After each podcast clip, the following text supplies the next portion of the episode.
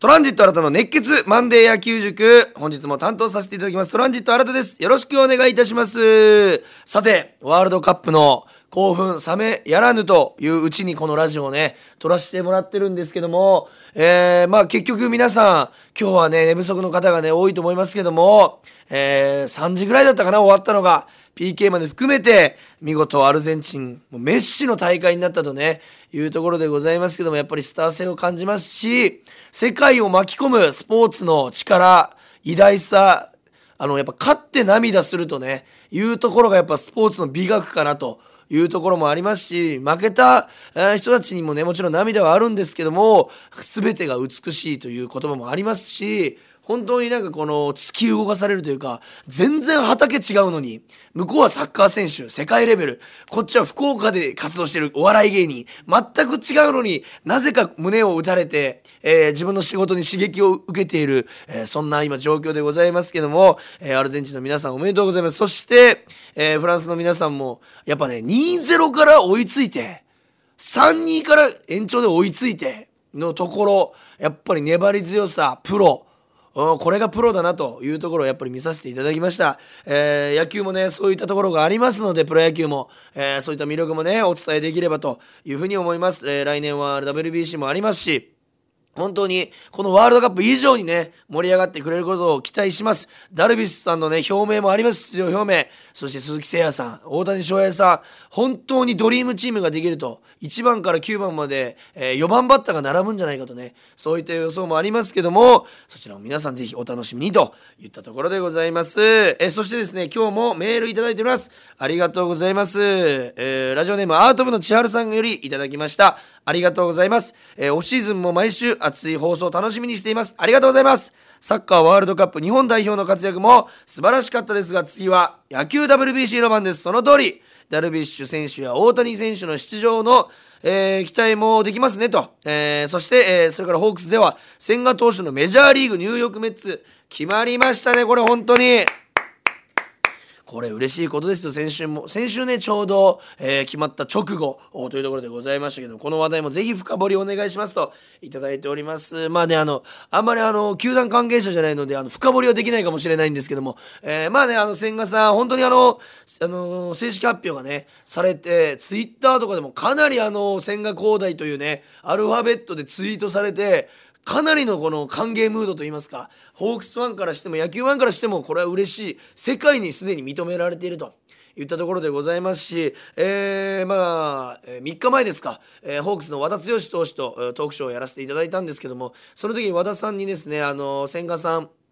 のことについて聞きましたらもちろん成功すると思うと。彼の力なら僕がもうアドバイスすることなんてないし今の力を出し続ければ間違いなく活躍することはあまあ確約されているだろうというふうに強い力強い言葉もね、えー、おっしゃっていました。それぐらいで、ね、選手からの信頼も厚い、えー、ということは本当にねあの怪我さえなければ、えー、いい成績を残してくれるんじゃないかなというふうに思っております。そして、えー、そのトークショーの中で、えー、独自の僕が質問できるコーナーがいくつかあるんですけどもそこで質問させていただいたのが千賀さんにえー、メジャーリーグの先輩として和田さんが何か一つアドバイスするとしたら何をできますかって言ったらもうプレーはないとアドバイスは。ただ一つマジで英語大事って言っておりました。これはマジで大事らしくて、まあ、僕ら、はですねあのメジャーリーガーになったことがないのでどれぐらい、えー、大事なのかっていうところがねもちろん分かんない。ただ和田さんは経験しておりますね何が大事かと言いますともちろんストレートカーブチェンジアップスライダーとか変化球の言葉は使えると。でじ、えー、まあ、ショップとかね、あのー、飲食店に行って注文するとかそういったのも結構すぐ覚えると何が一番難しいかというと野球の細かいニュアンスの違いをこの野球観というのをこの分かり合えるこの何ですかね通じ合えるコミュニケーションを取れるかというところが難しいと例えば、えー、日本でいうところの、えー、インコース攻めなさいって言ってもこのただのインコースじゃなくて、えー、まあバッターが嫌がるようなインコースの使い方なのかちゃんとストライクゾーンのインコースなのかはたまた変化球スライダーをインコースから、えー、右バッターのインコースから入れるとしたらボール球からストライクなのかストライクからストライクなのかストライクからボールなのかいろんな種類のスライダーの投げ方がある中でピッチャーとキャッチャーのニュアンスの違いが出ちゃうとそれって失投になって打たれてしまうんですね。なんで確実にここはボールを投げなさいとなぜならこういう理由でっていうニュアンスがちゃんとキャッチャーとピッチャーの間で共有できてないとこれは、えー、まあ打たれてしまうケースにつながってしまうというねことがあるんですけどそこを全部英語で会話しないといけないと。まあ通訳さんはいるんですけども通訳さんを返してしまうとそのニュアンスも伝わらない時もあると言ったことで和田さんはそこにまずは一番苦労したと。いうところなんで千賀さんが早めに、えー、英語を習得してニュアンスのところまで伝えきれるようになるかとそこがポイントじゃないかなというふうに思います。もう千賀さん今もうすでにスピードラーニング始めてると思うんですけども、えー、ぜひ使ってる可能性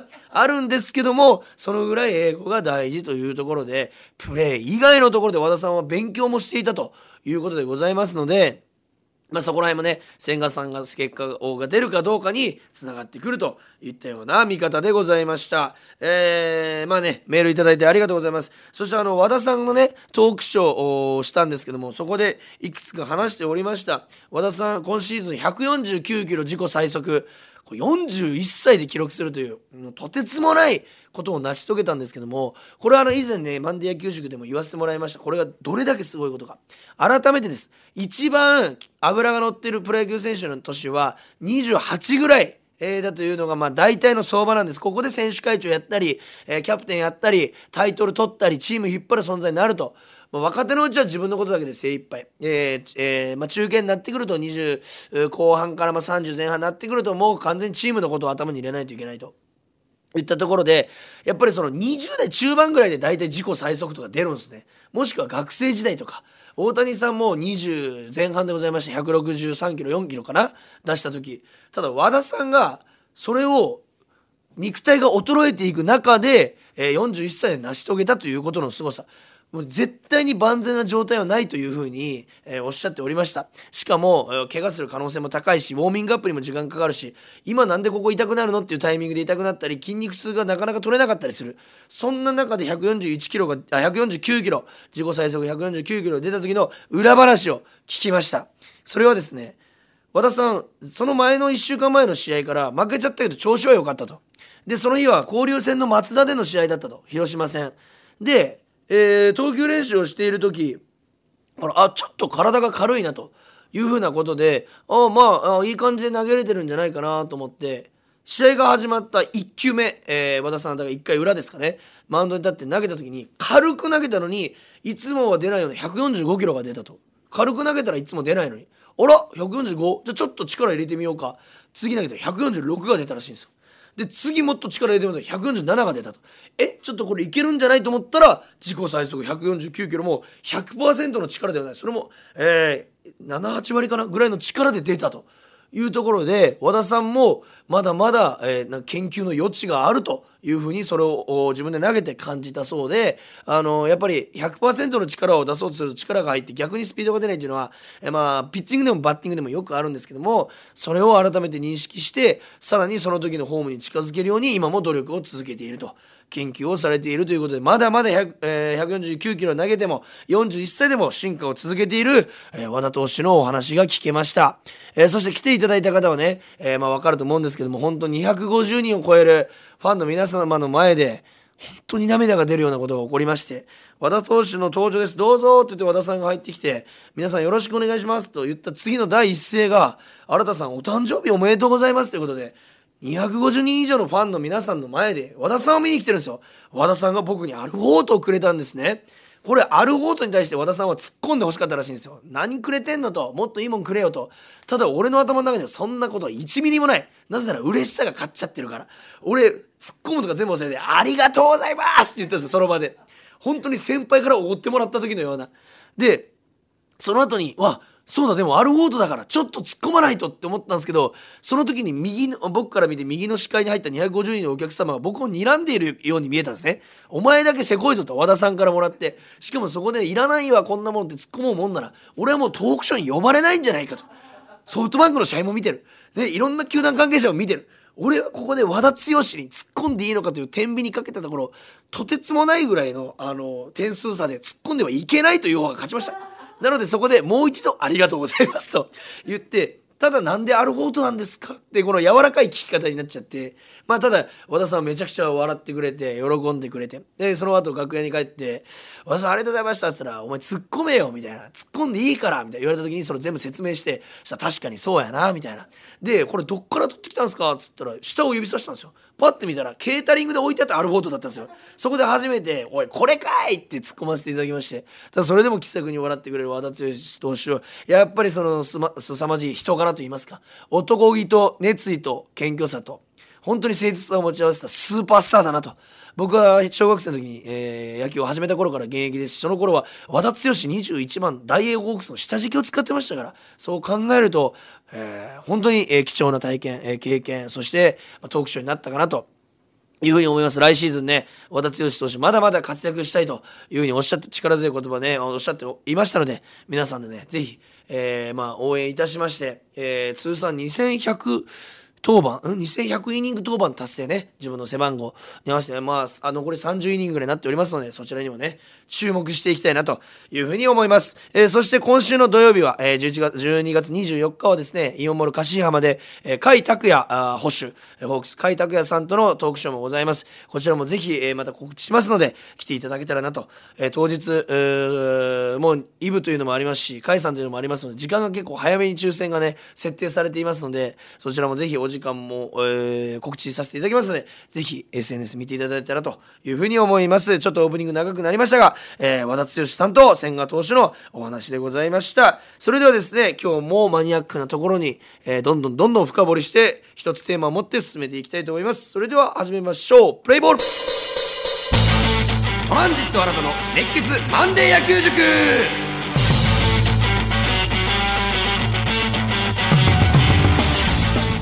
さあそれでは、えー、中に入っていきたいと思います。今日はですねメールをいただいております。ラジオネームズさんからいただきました。今日はですね初メールかな？これマンデー野球塾に。ありがとうございます。えー、っとメール内はいつも、えー、ラジオ聞かせてもらってます。本当に楽しい月曜日になっております。ということで嬉しいお言葉でございますよ。そして質問がありますということでございまして、えー、プロ野球選手がよく打者によって守備位置を変えているという解説を聞くんですがこれは一体どういうことなのか詳しく説明していただけたら助かりますという風なメールいただいております。図さんの着眼点が素晴らしいですね、本当に。なかなかこの解説を耳で聞いて頭に残すということは難しいんですけども、確かによくあの、えーラえー、ラジオ中継でもテレビ中継でも、えー、ちょっと、えー、レフトが、えー、ライン上に寄ってますねとか、えー、二遊間が狭いですねとかなかなかの、あの何ですかね、野球用語で説明されて、どういうことというふうになると思うんですけども、そもそも守備位置というのは大体でしか決まってないんですよ。これ例えば、えー、まあ、バレーボールだったら、まあ、前衛に3人いて、後衛に3人いてみたいな。まあ、大体のポジション分かると思うんですけど、もう野球もそんな感じで皆さんの頭の中で認識されているように、この、流動的と言いますか、サードはここみたいな感じで印があるわけじゃないんですね。サードベースのま近くを守っているというイメージそしてファーストベースの近くを守っているというイメージそしてセカンドベースをまあ、正面として、えー、中心として対象に左右対称にショートとセカンドがいると。でその間に外野がいるという風なイメージ本当そのまんまだと思うんですけどもこれはあくまでも定位置と呼ばれるところでまあ基本ここを守りますよとそしたらヒットが出にくいですよというポジションなんですけどもこれはこの定位置通りに守ること試合中ほぼないです9人が9人とも定位置にいることなんてほぼほぼないそんなノーマルバッターいないんでプロ野球に。えー、まあ高校野球もそうですけどてかそこ守っちゃうと、えー、相手のデータが頭に入っていないというのとほぼ一緒なんですよ。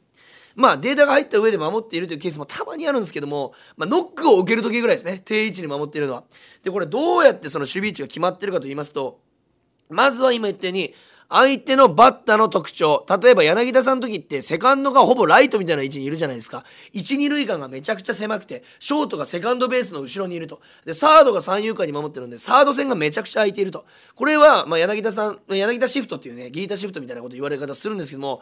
例えば、えー、まあ、往年のスターでいう王貞治さんとか、まあ、メジャーリーグでよく使われたりとか、えー、それこそ村上宗隆さんとか、えー、筒香さんとかこういうシフト引かれてたんですけどこれは、まあ、プルヒッターといって引っ張り中心といいますかか、えー、ライトの方向左バッターとしてライトの方向に強い打球が行くと。でそういうのがデータでも出てるんですね。年間を通してヒットの割合がライト右方向を中心に多いと。いうことをデータ班が出してそこを守っていると。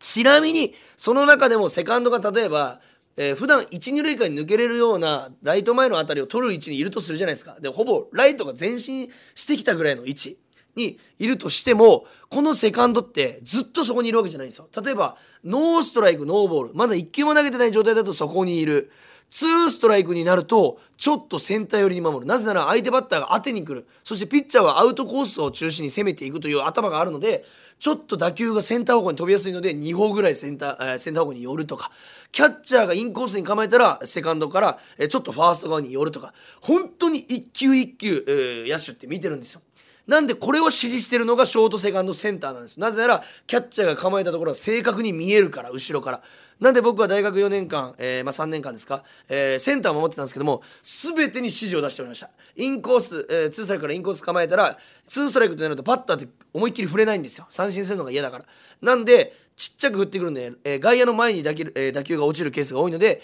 まずインコースに構えた。2ストライクからインコースに構えるとライトを前に出します。がもう長打がなくなるんで。でインコースなんでちょっとだけライト線に寄せると。で僕もライト側に寄ると。でレフトにの声かけとしては、えー、レフト側の打球は全て任したと。オーライオーライなしでもう君が優先権があるよというふうに優先権を渡すと。基本的にショートセカンドセンターにフライトとかゴロを取る優先権はあるんですよ。なぜならチームの中心で一番周りが見えてるから。これが優先権を、えー、あるんですけどもそれを渡すといった声かけも守備位置の一つに入ってくると。これが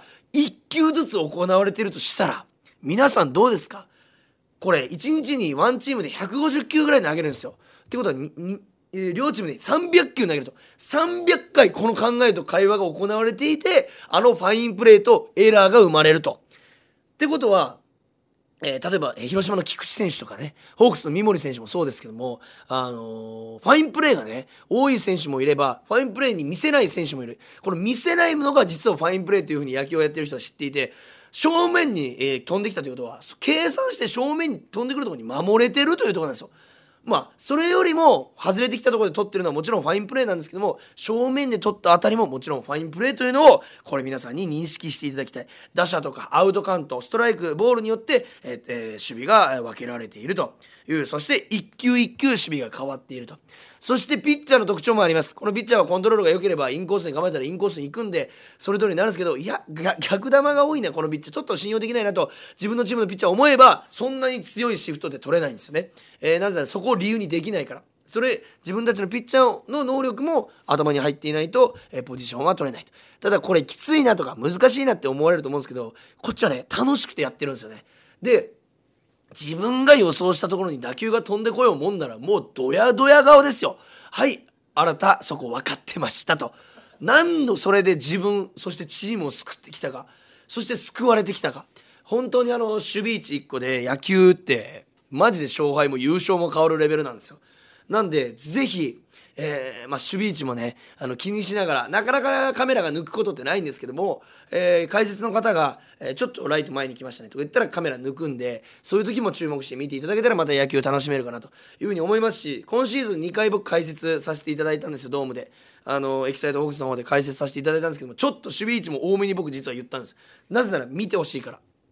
これは、えー、ライトがなんでそんなに、えー、寄ってるのって言ったら、えー、例えばライト線に寄ってる理由としてセンターの守備力が高ければ左中間右中間を全部センターに任せていいと。だからレフトライトは戦場に寄れるとかそういった説明って絶対にないと分かんないんですね。だから僕そこめっちゃ言うようにしてて、あのそういった野球の見方できたらこれがファインプレーなのか。いや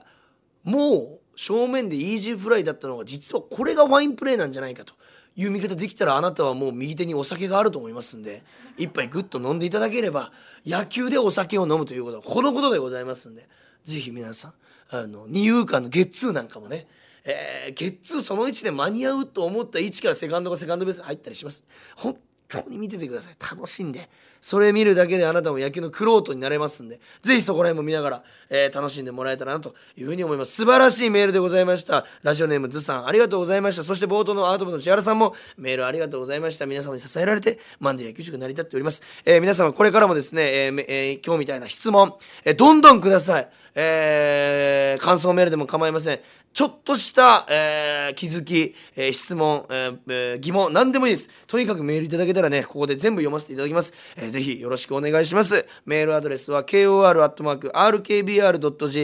kor.rkbr.jp までよろしくお願いします。懸命にマンデー野球塾と書いていただければ、えー、助かります。よろしくお願いします。そして今週の土曜日12月24日クリスマスイブに、えー、ホークス甲斐拓也選手とのトークショーがございます、えー、場所はですねイオンモール、えー、柏浜でございます。イオンモール柏浜で、えー、行われます。ちなみに、えー、入場整理券の抽選開始が、えー、今週だけ9時からという風になっておりますので、お間違いなく、いつもは9時50分だったんですけども、9時からとなります。トークショーは12時からハニーズのステージもあります。ぜひ皆さん来ていただければね、豪華あプレゼントになりますので、ぜひ、えー、海選手の声を生で、えー、イブに聞きに来てくだされば、えー、僕も嬉しいです。ぜひ、えー、お待ちしております。もう一人の MC 西本美恵子さんと一緒にお待ちしておりますんで、えー、プロレスお気をつけてお越しください。それでは、えー、今週もですねいろんな、まあ、一石とかね、えー、まあトレードとか、えー、メジャーリーグとか話題いろいろあります。野球にぜひアンテナをね立てて過ごしていただけたら嬉しいです。今週も聴いていただきありがとうございました。また来週会いましょう。ゲームセット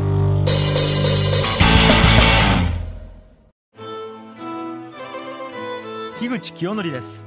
僕がしゃべる「我思うゆえに我あり」がラジオを飛び出してポッドキャストで放送中です。僕の持論哲学を RKB アナウンサーの武田紗恵アナと喋っています。固定観念や既成概念をぶち壊す!ポッドキャスト番組「我思うゆえに我あり」ぜひお聴きください。